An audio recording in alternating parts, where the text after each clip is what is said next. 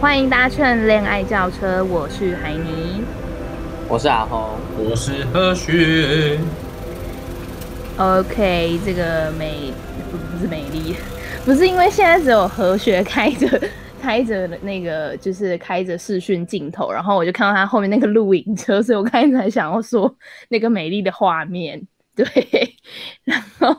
然后就是其实我们就是刚好在。呃，就是节目播出的前一天呢，政府就开放了。因为最近就是虽然前阵子有什么疫苗之乱啊，这边各种口水战之类，但是就是啊，A Z 战队，Yeah，就是各种各种就是关于疫苗的混乱的，就是各种资讯什么的夹杂在一起。但是好消息是，就是我们。现在没有分什么第一类到第十类的类别，现在就是呃都可以。哎，好像是民国九十二年以前出生的都可以去，就是去登记你要不要接种疫苗这样。所以你们有去登记了吗？调查。我登记了。我可能过个几天再登记吧。你说因为要就是那个避开拥挤的流量。也没有啊，就是观望一下身边的朋友吧，因为我是一个从众的人。我是你观望的对象吗？一样，大家都是我观望的对象，就是一个大下去大下去的感觉。你需要 big data 帮你选择。我需要 big daddy，就是也不用什么 big data，台湾那么多人都打过了。没有，因为因为就是，好像，我这样是不是自己揭露自己是？自己是哪一个族群啊？哦，你说你的就是 高风险族群？没有，我们之前就有在节目上面曝露过，你有去照超音波这件事吗？OK 呀，我要再一次声明，是甲状腺超音波，对，小孩超音波，No，不要在这边甲状腺，Baby 超音波啊，心好累，对好了，反正就是因为你个人的健康因素。对，所以我就是因为他评断的标准就是你可以透过你的呃健保快易通，然后或者是就是你去他那个预约的呃意愿调查那个平台去输入你的身份证字号啊，什么健保卡那些去看你有没有符合，就是呃后面出来的几类，比如说第九类，然后还有第十类的资格这样。对，然后、那时候我就意外发现我是第九类的这个资格，所以我。就是等于说可以比较早，就是预约到这样子，预约到接种疫苗。但我那时候就是因为可以选嘛，就是可以选 AZ 疫苗或者是莫德纳疫苗。然后我那时候就想说，哎呦，反正能能能打的疫苗就都是好的疫苗，就不用再选了。对，所以我就两个都勾这样。对啊，所以就是比较早一点，没错。哎、欸，不过，但是说到接种疫苗，就是其实我觉得，嗯，嗯那个真的是要非常在这边，真的是向第一线的医护人员致敬，真的是致敬。哦，因为可能因为很就是因为我最近也有看到很多新闻，就是长辈去打疫苗，那些公所什么，其实面对突然那么多的人来，难免都会手忙脚乱，然后可能就会有很多人因为。在外面等或者什么，然后就有点失去耐心的感觉。嗯嗯，而且就是可能第一个是天气热，然后第二个是就是大家会怕说什么担心哦，对人对嗯嗯人一多，然后会有群聚的的可能这样。可是第一个关于第一个因素，就你要想哦，就是那些医护人员他们。就是呃，毕竟是第一线嘛，然后他们必须要穿呃那个防护衣，然后戴面罩，然后又要戴口罩，然后就是各种防护，然后在那个炎热的天气下包成那样，真的是，真是就是会很很不舒服，但是又没办法，就是碍于碍于就是现实的关系，所以就还是要有那一层防护，然后他们还要就是安抚，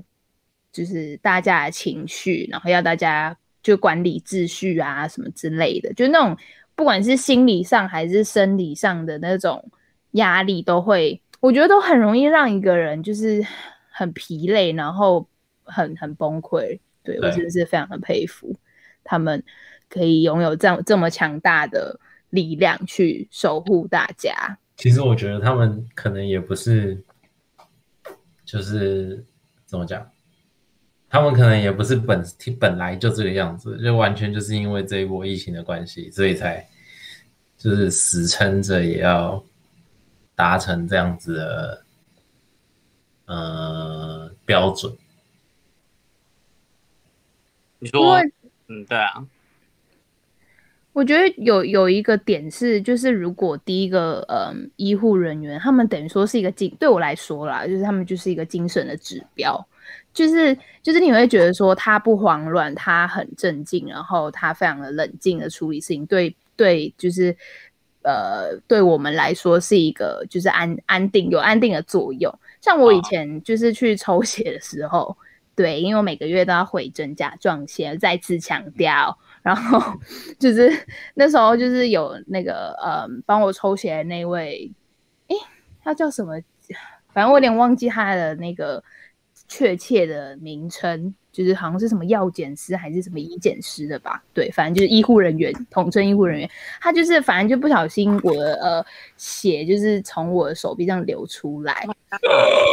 对，这太不专业了吧？诶，每一次都是同一个人吗？没有，不一定，就是不一定。Oh. 对，然后其实当下我当下他很镇定，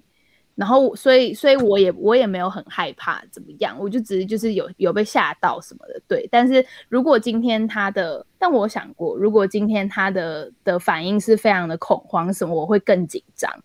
就是我会觉得我怎么了，我发生什么事什么之类的这样。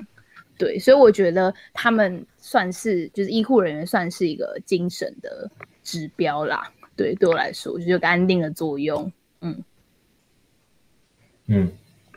就是我会用一个同理心的角度吧，就是我会觉得说，他们都他们处在的处境都比我还要危险了，我凭什么这么紧张，或者是这么的不耐烦，或什么之类？我就会用这样的角度去去去换位思考，说，哦，我不能就是去，就尽量不要麻烦他们，给他们制造麻烦或什么什么什么之类的，这样对。嗯，因为就是一种换换位思考、互相的概念啦。嗯嗯嗯，对。他他们今天是来协助你，然后对啊，嗯，虽然虽然我觉得啊，虽然可能目前的政策或者是目前的流程有很多需要改善或是令人不满意的地方，但我觉得辛苦的还是那些第一线的人，所以大家还是就是多多一些体谅跟就是或你可能没办法给他一些什么正面的鼓励，但你至少就是。不要跟他们起冲突，或者是嗯，对之类，就是至少至少就是我们刚刚一直在讲换位思考啊，就是你，我觉得不管什么时候，还有很多事情也都是这样，就是当你可以，虽然说我们常常讲很多，我们希望别人感同身受，也许真的要让每个人可以感同身受，没不是这么容易，或者是说嘴巴上随便说说就可以办到的事情，但是。不管怎么样，还是就是真的，每个人都应该要去多多去呃在乎一下别人当下的感受是什么。即便你没有办法完全的体会那些人正在可能他们正在经历的痛苦，或者是经历的压力什么的，但是就是对，我不知道在要怎么再继续讲。对啊，像就是像那个昨天提到，呃，我们刚才提到昨天就是开放那个接种医，呃，在那个平台上面可以登记，就是接种医院调查嘛，然后不是就是新闻有报说哦，什么塞爆啊，就是当掉啊什么之类的，然后。就是很多人会抱怨，就是很多人第一个当下当然就是抱怨，就完全可以理解这个心情。但是你要反过来想说，就是其实呃，不管是推出这个平台的系统的人们，或者是工程师之类，他们花可能就是有一阵子的时间去讨论，然后甚至去执行、去测试这样，然后就是就是像刚才提到一直在讲，就是换位思考的角度去去去理解，而不是只有只想到自己这样，对。然后就是，所以我们今天的，我们今天，耶、yeah，我们今天想要，不知道听众朋友有没有听出来，我们今天一直想要围绕就是同理心，然后还有就是刚才附带一个新的名词，换位思考的部分。然后这这个点呢，其实我们想要就是由我们的 Holy shit！我们的何 学来跟我们分享一个小故事，因为他就是前阵子就是亲身经历了很多，他急切急迫需要换位思考的的的事情。对，就由我来娓娓道来。好啦，其实，嗯，因为因为我就我这件事情，其实是在自己打工的环境上面遇到，但我相信就是不可能只有。就是大家到这个岁数，多多少少一定都有到其他地方工作过，或是打工啊，就是一些经验都还是有。所以我反正不可能是只有我遇到，就是大家可能会觉得啊，我只是偶尔遇到，然后就就拿出来特别讲，好像很怎么说，好像很受害者样子。但就我没有特别要强调说我是受害者还是什么，只是就是。好，我们就直接开始。好，反正就是我在上班的时候，然后就是我的同事很常请假，然后他很爱，就是每一次请假完，然后就就是每也不是说每次请假，就是他在请假之前呢，就会当然大家都会知会一下自己的同事嘛，然后可能会需要同事帮忙代班，或者是呃处理一些什么东西之类的，然后。每一次这位同事呢，在代班的时候，他就会，呃，需要我代班的时候，他就会先旁敲侧击。然后，当然这也不是说有什么不好，只是对我来说，我觉得一明眼人就是一看就知道，这个套路很重，是不是？对对对对对，就是他很明显就是又要又又要拜托我代班了，对对对。然后这这是这些都不打紧，只是你知道，有时候这些事情就是需要一些。不知道对他而言算不算是一种仪式感，还是必须要完成的仪式？就是最后都一定要用一些贴一些 emoji，然后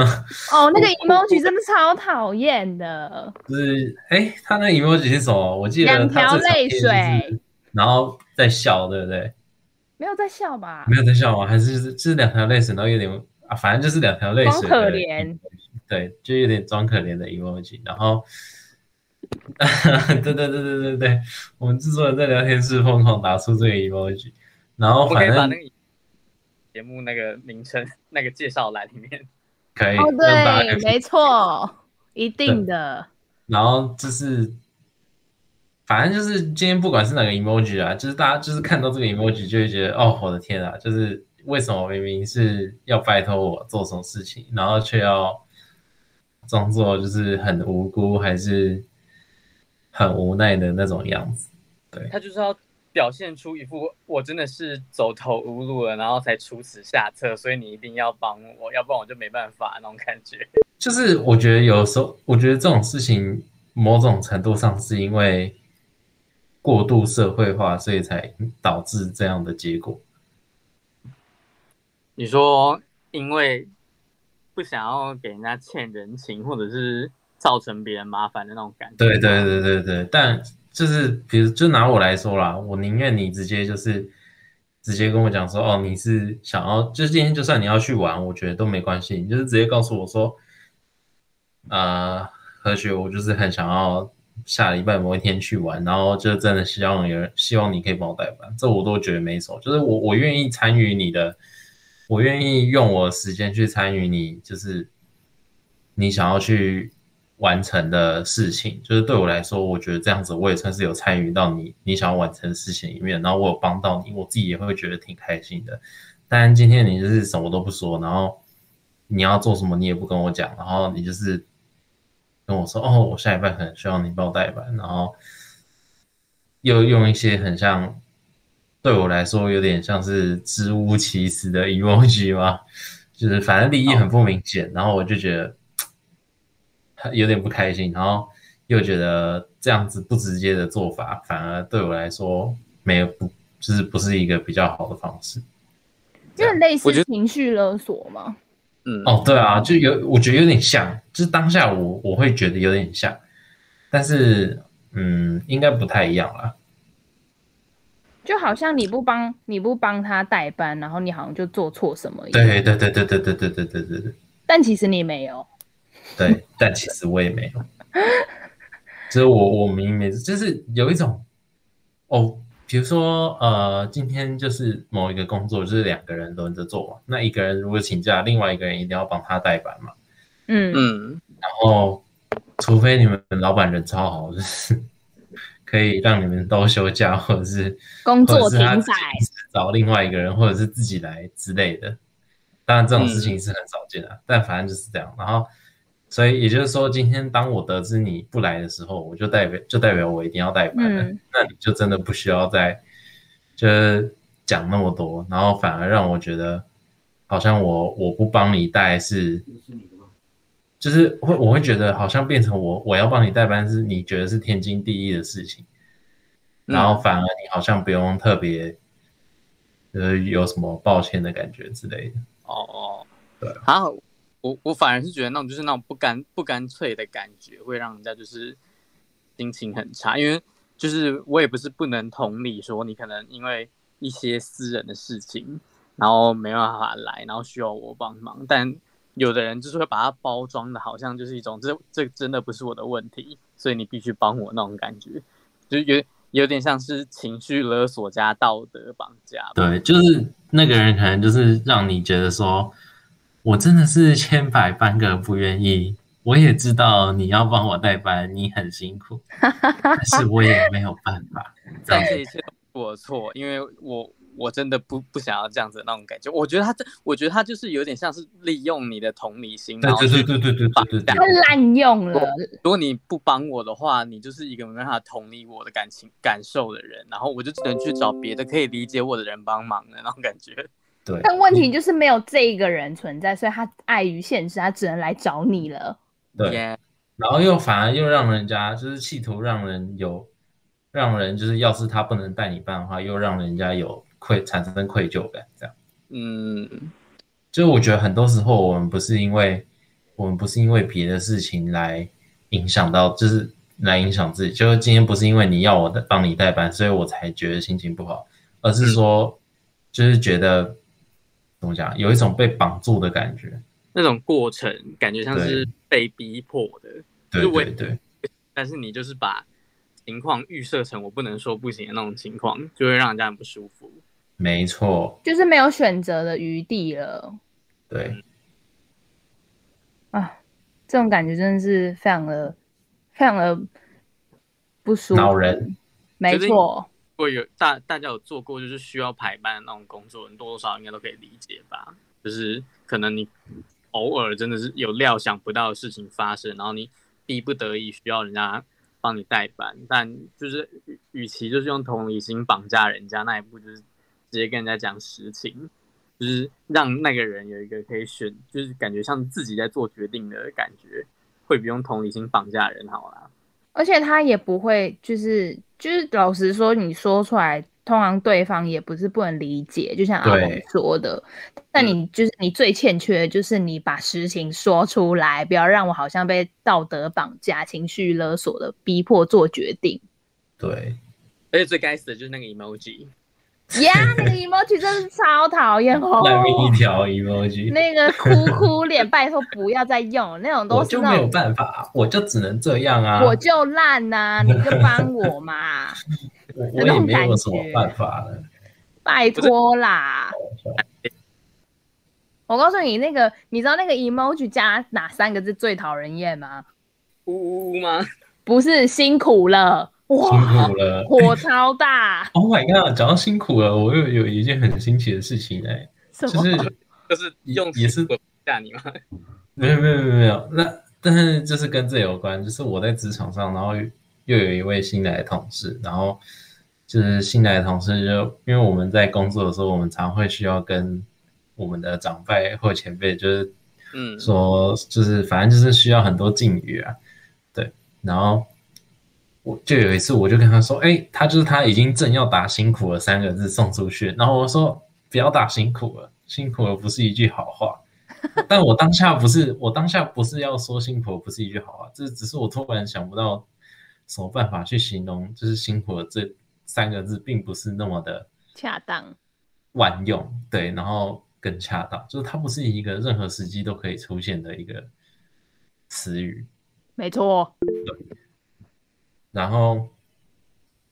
对，然后他就他就很惊讶，他问我说，他哎，他小我一岁，然后他问我说，为什么？我觉得辛苦了很，就是我都会讲辛苦了啊，就是他觉得没有什么啊，然后结果他就我就说真的不要用，真的，但是我当下其实很纳闷，为什么他没有办法，他没有办法就是搞清楚辛苦了三个字之所以为什么会让人家困扰的原因，然后。他就直接问我们隔壁的长官，他就问长官说，就是因为我们当下就是，呃，就反正我们长官人很好啊，所以就是小聊天一下都没有问题。然后我就说，不然你问谁谁谁，然后他是我们长官，然后对，然后他就问长官说，啊，为什么不能用辛苦的三个字？然后长官就跟他先跟他解释说，其实辛苦的通常是长辈对晚辈用使用的那个哦词语。Oh. 然后在一方面就是很很多，就是我我觉得最重要就是这个，就是很多人不太能接受，当他做完一件事情的时候，然后你只讲了辛苦了三个字，然后就就好像这三个字就已经概括了他今天就他为了这件事情所做一切的努力，就是只值得这三个字。我觉得最重要的是这件事情，然后也是为什么大会有还蛮。也不是说蛮多啊，我不太确定到底有多少人，但至少一定肯定是有一部分人不能接受，呃，到头来就是事情都做完之后，到头来只有一个人跟你说辛苦了，然后这个人还是你的晚辈。嗯，对。啊，我第一次听到这种说法，有可能是因为我我职场的环境都是年龄层比较近的人，所以我们其实会很频繁的使用辛苦了，它就有点像是。哦他就他他就是有点像是一种我要麻烦你做事，然后最后我们要结束那个话题的时候，就会大家很有默契的丢一句辛苦了，然后来结束这件事情。哎，是哦，是我太特别吗？就是就连我自己今天就算不论辈分，我自己也不太喜欢听到别人跟我说辛苦了这三个字。是哦，我第一次啊，嗯。嗯我觉得，我觉得像像像我就是分两两种情境，一个是在学校，一个是在职场的。然后我觉得在职职场，我自己也会避免用，就是不管是对可能呃同样是攻读生的角色，因为过去都是攻读生的职位比较多嘛，然后或者是就是带呃可能正职的同事，或者甚至是长官这样，我都会尽量避免用辛苦的。但是如果是就是长官或者是呃，就是位阶比我高一点的的同事跟我说辛苦了，我会就我也会就是回回敬他辛苦了这样，但我自己也不是很喜欢，对。然后，但是我在就是可能是同辈那种学校，虽然我们已经脱离学校，但是我听我看到我就会觉得，尤其是他如果没有做什么事情，然后来跟你讲这一句话，你就会整个很火大。然后搭配那两个哭哭，那个那两条哭哭 脸，Oh my god！这个直接火山爆发，我就觉得你宁可拜托不要讲那三个字，拜托。对，这样讲完就可以大概可以理解那个情境是什么。对，就是让人看到那三个字，想要不气都难呢。对啊，因就是是。你完全你就适可而止，好不好？你乖乖不说话都没什么。对，没人当 把你当哑巴。就我今天就觉得啊，反正我也是为了要让这件事情赶快圆满落幕，我觉得就这样也没什么好那个的。然后你突然就讲一句辛苦了，整个火都来了。真的，他就有点像我知道这件事情会很麻烦，但是因为我我没有能力或者我不想做，所以我逼不得已丢给你，然后然后再加了一句辛苦了，拜拜那种感觉。对，就是留下烂摊子，然后还要再补一枪。对，反正就是，我就觉得完了。对，完全就是，我觉得真的是看每一个不同的环境跟知道文化嘛，对，嗯、去去去使用辛苦了这样。啊，对，就是辛苦了加那个哭哭脸，就是没有那个最佳表。对，对，开玩笑。对，反正就是就是一个。就是文化不同，使用的情境不同，嗯、这样对吧？那阿红，你有遇到过什么类似的，就是同理心的滥用同理心，或者是就是有运用到同理心的情境吗？就我高中有发生一件蛮神秘的事情，就是那一天我忘记，哎、欸，好像是高三，反正就是某天晚就是晚上在学校图书馆读书，然后读完我要回家了，然后我就因为因为我我家是社我读的是社区高中，所以就是用走路就可以到我家了。然后我就在回家的路上，然后在一个十字路口的时候，然后要要准备要要准备过马路，然后停红绿灯，结果就有一个结果就有一个男的，然后看起来应该是外地人吧，因为他他就 他在泸州哦，然后跟我说跟我说呃。弟，呃，就他就说迪迪，你知道这附近哪里有火车站可以坐火车吗？然后就想换了画，你在泸州，然后问我说有没有火车站是什么意思？我就露出了很尴尬的，跟他说，呃，台北最近的车站应该是在台北车站哦。结果结果他他就跟我说他身上就是没什么钱，然后问我说我能不能借他钱搭火车？他因为他他要回家，我就想。我听听完这句话，我就想说，我就想说，这个人是不是想要，就是你知道，就是有有些，也不能说全部人都是，有的人可能是真的，就是他刚好真的身上没有钱，然后他可能钱包掉了之类的。对。然后，但是也也，我我在网络上也有看到部分人是，就是常被那种就是假借名义说要借车钱，然后其实是要就是嗯骗你的骗你的正大光明抢你的钱。就是假借假借我要搭车的名义，然后骗你的钱。然后我当下其实也没有想太多，然后我我就我那时候就隐约记得说我的皮包里面好像有三四百块嘛，然后我就不想全给他，跟我我就跟他讲说，呃，我身上大概只有一两百块，然后他他就说没关系没关系，那你可以你愿意借给我两百块吗？我就想说，然后其其实我觉得我那时候与其说是同理心，不如说比较像是同情心。因为我就我就想说，我就想说，假如是我今天在异地啦，然后可能很晚，然后真真的要回去，然后发现，哎，身上钱不够，我可能也会就是出此下策，然后去跟就是路人借钱，然后我就想说，好，就借给他，然后就从皮包里面掏出了两百块给他，结果他结果他就是接过钱之后，就跟我说，那就是方不方便留个电话，然后他说他可能哦，可能某个礼拜六或礼拜天，然后再来还我钱这样子。然后听我听到想说，就是发他要来找我，然后整个就是很很错啊！我想说，该该不会是什么诈骗集团，或者说新形态的什么绑架之类的吧？然后我都我就跟他说，不用不用，你不用还我，嗯，哎，你赶快去，我就我就跟他说，我就假借跟他说，公车快没，你赶快去公车站牌搭公车，然后就不用还我钱，然后哦，就刚好那个红绿灯也好，红绿。也变成绿灯了，我就赶快就是拔腿就狂奔回我家。我我事后想想，就是嗯，怎么讲？不不管他今天是真的需要那笔搭车的钱，还是他只是就是想要骗骗点路人的零钱，我就想说算了，反正就是当做做一件好事吧，那种感觉。但我觉得这跟同理心其实嗯有很大的差距，因为我我觉得那个比较大的一部分是因为我。觉觉得他那个那病很可怜，嗯，所以我才借钱给他，而而不是而不而不是说我能完全理解他那种感受，对，因为毕竟你知道一个高中生，然后在晚上，然后路边遇到一个人跟你借钱，然后他还说什么某个某个假日要来还你钱，这听起来就超可怕的。对啊，就是而且就是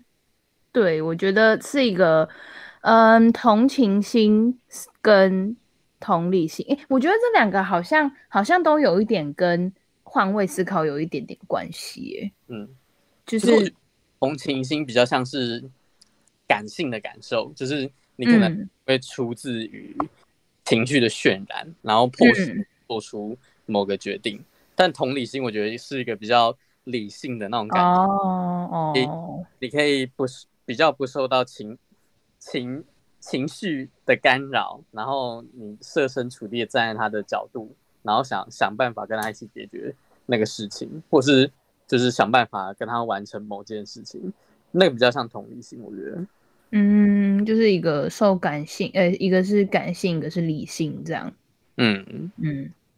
有哦，对耶，蛮合理的。像刚刚，像刚刚两个两个例子。两个例子，算虽然也不是正反例啦，但是就是可以听下来说，其实同情心跟同理心是是有那么一点不一样的。但是我觉得最最不能、最不可就是怎么讲，最最不能发生的事情，或者是最最受别人批评的事情，就是滥用这件事情，滥、哦、用同情心跟滥用同理心。嗯，对，我觉得这真的是道德问题。哦哲学那个他他就有点像是用同情心去绑架你，然后对，可是比较好的处理方式应该就是两个人都要有就是同理对方那个能力，然后一起去解决有人需要出来代班的这件事，然后不是不是用情绪去绑架别人。对，嗯，真的，这这应该是一个比较好的解方。耶，yeah, 解方就是不要再用那个该死的 emoji 了。对，然后不要再加辛苦了，拜托。哈哈哈，没有啊，个人情绪，个人情绪就是滥用 滥用同情，没有啦，就是只是说，真的是每一个人的呃，可能表第一个表达方式吧，然后还有可能多半会牵扯牵扯到一点点预设立场，嗯，对，就是会觉得说，哦，我可能你可能不会答应我，所以我就逼不得已，我只好用这样的方式去让你答应，这样，嗯，对，但是就是这往往就会。就是会忽略对方的感受啊，嗯嗯，对啊，所以我觉得平常就是也要避免自己同情心泛滥这件事，哎，因为就是很容易让自己变成就是然后有点像圣母那种感觉，落入漩涡里。也、yeah, 就是你你每 你每一个决策，或者是你可能对于每一件事的观点，然后都被你的那个同情心，就是你的感性凌驾了，然后你就会很难理性的去看待这件事情，就有。是，比如说有一个人出，也不是说卖可怜啊，就可能有一个人，就可能有人故意打悲情牌，然后想要让你认同某件事，然后如果你是同情心泛滥的人，你就很容易被，就是被他牵着鼻子走那种感觉。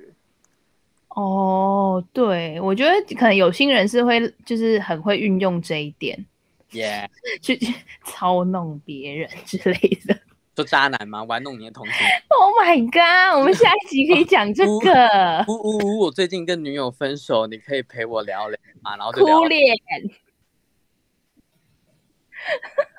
Oh my god！Oh my god！这可以这可以当做我们下一集的真。就是同情心渣男吗？然后就对啊，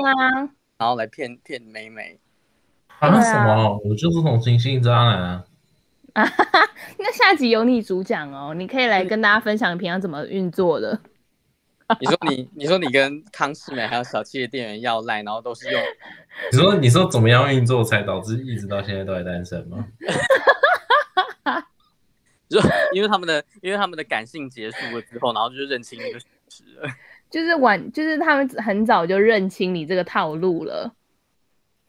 然后就提早脱身了。他们发现。了跟那个 emoji 这个这个暗号，然后就发现你在勒索他们，没错，然后就及早及早抽身，然后不晕了，对，跳船了，跳船，okay, 好哀戚的故事，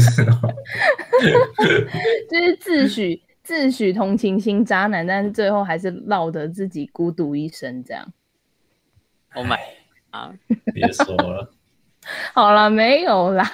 就是反正我们今天想要，其实想要讲的就是，就是不管是在呃，像现在的台湾面临到最大问题，可能就是呃疫苗的，就是不管是对第一线医护人员的呃同理心的运用，也不是运用，就是发挥同理心啦，对，发挥同理心的这个态度，然后或者是说我们刚才提到，不管是在职场上，或者是在可能你现在还是学生，还是大学生。对，然后可能会遇到一些呃人情世故的问题呀，然后就是大家都要切记，不管你呃不管你是不是就是被应该说不管怎么样，你都不要滥用对方的同情或者是同理心，OK？对，然后你同时也要自己保有这样子的呃判断的态度。当然，遇到不同人可能会有不同，就是让你失去理智的时候，比如说可能对方是你的什么死穴啊，或什么什么之类的，所以你会可能会有一些就是失去判断的时候。但是没关系，不要紧，就是即刻就是快点发现他的套路，然后快点跳出来就对了。对，没错。哈哈哈哈哈。没错，好啦，那用那个该死的 emoji 再三强调，对，不要再不要再用那个这个两条哭哭哭哭脸的那个 emoji，我们会在我们那个节目的叙述里面一直疯狂的强调这个宣导 宣导。然后好啦，讲到宣导呢，其实就是。嗯，因为就是台湾的疫情，虽然最近有稍稍的趋缓，但是疫情还没有完全的，就是这个警戒还没有完全的解除嘛。那其实呢，嗯，有非常多的防疫的讯息呢，可以追踪我们 HGL 的网络新闻平台。那在 Instagram 呢，就是搜寻 at HGL 点 news，就是嗯 HGL 点 news。然后 Facebook 也是 HGL 点 NEWS，你就可以就是 follow 到一些不管是国内啊，或是国外的一些重大议题，然后甚至有时候也会有快讯，可以当做可以当做你的这个新闻的参考来源。对，然后我们的节目呢会在每周三的中午十二点，在 Apple Podcast、Google 播客、Spotify、KKBox、First Story。First Story 可以留言哦，你可以告诉我们，就是你曾经遇过哪些滥用你同情心，或者你滥用别人同情心的故事，然后不要，拜托不要再留言加哭哭脸呀。如果有人留言的话，可以留言那个哭哭脸，然后激怒我们。我们就在下一集讲那个，就是可能之后讲那个同情心渣男的部分都开始炮轰，对。然后，嗯，还有 SoundOn。First Story 刚才提到嘛，还有 sound Pocket Cast 都会在每周三的中午十二点准时上线。然后因为就是现在还在呃三级警戒的时候嘛，所以我们也没有办法就是录影什么。但如果你想要看到我们，你想知道我们长什么样子的话，你可以 回顾一下我们之前在三级警戒之前的呃一些精华的片段啊，不管是我们有提到可能是就是国小的一些回忆呀、或者是呃甚至有那个毕业旅行的经典经典画面等等的，都可以上 YouTube 搜寻“恋爱轿车”，然后去看看我们以前的节目的精华片段，对。好啦，那我们这一集就到这边啦，我们下次再见喽，拜拜，拜拜。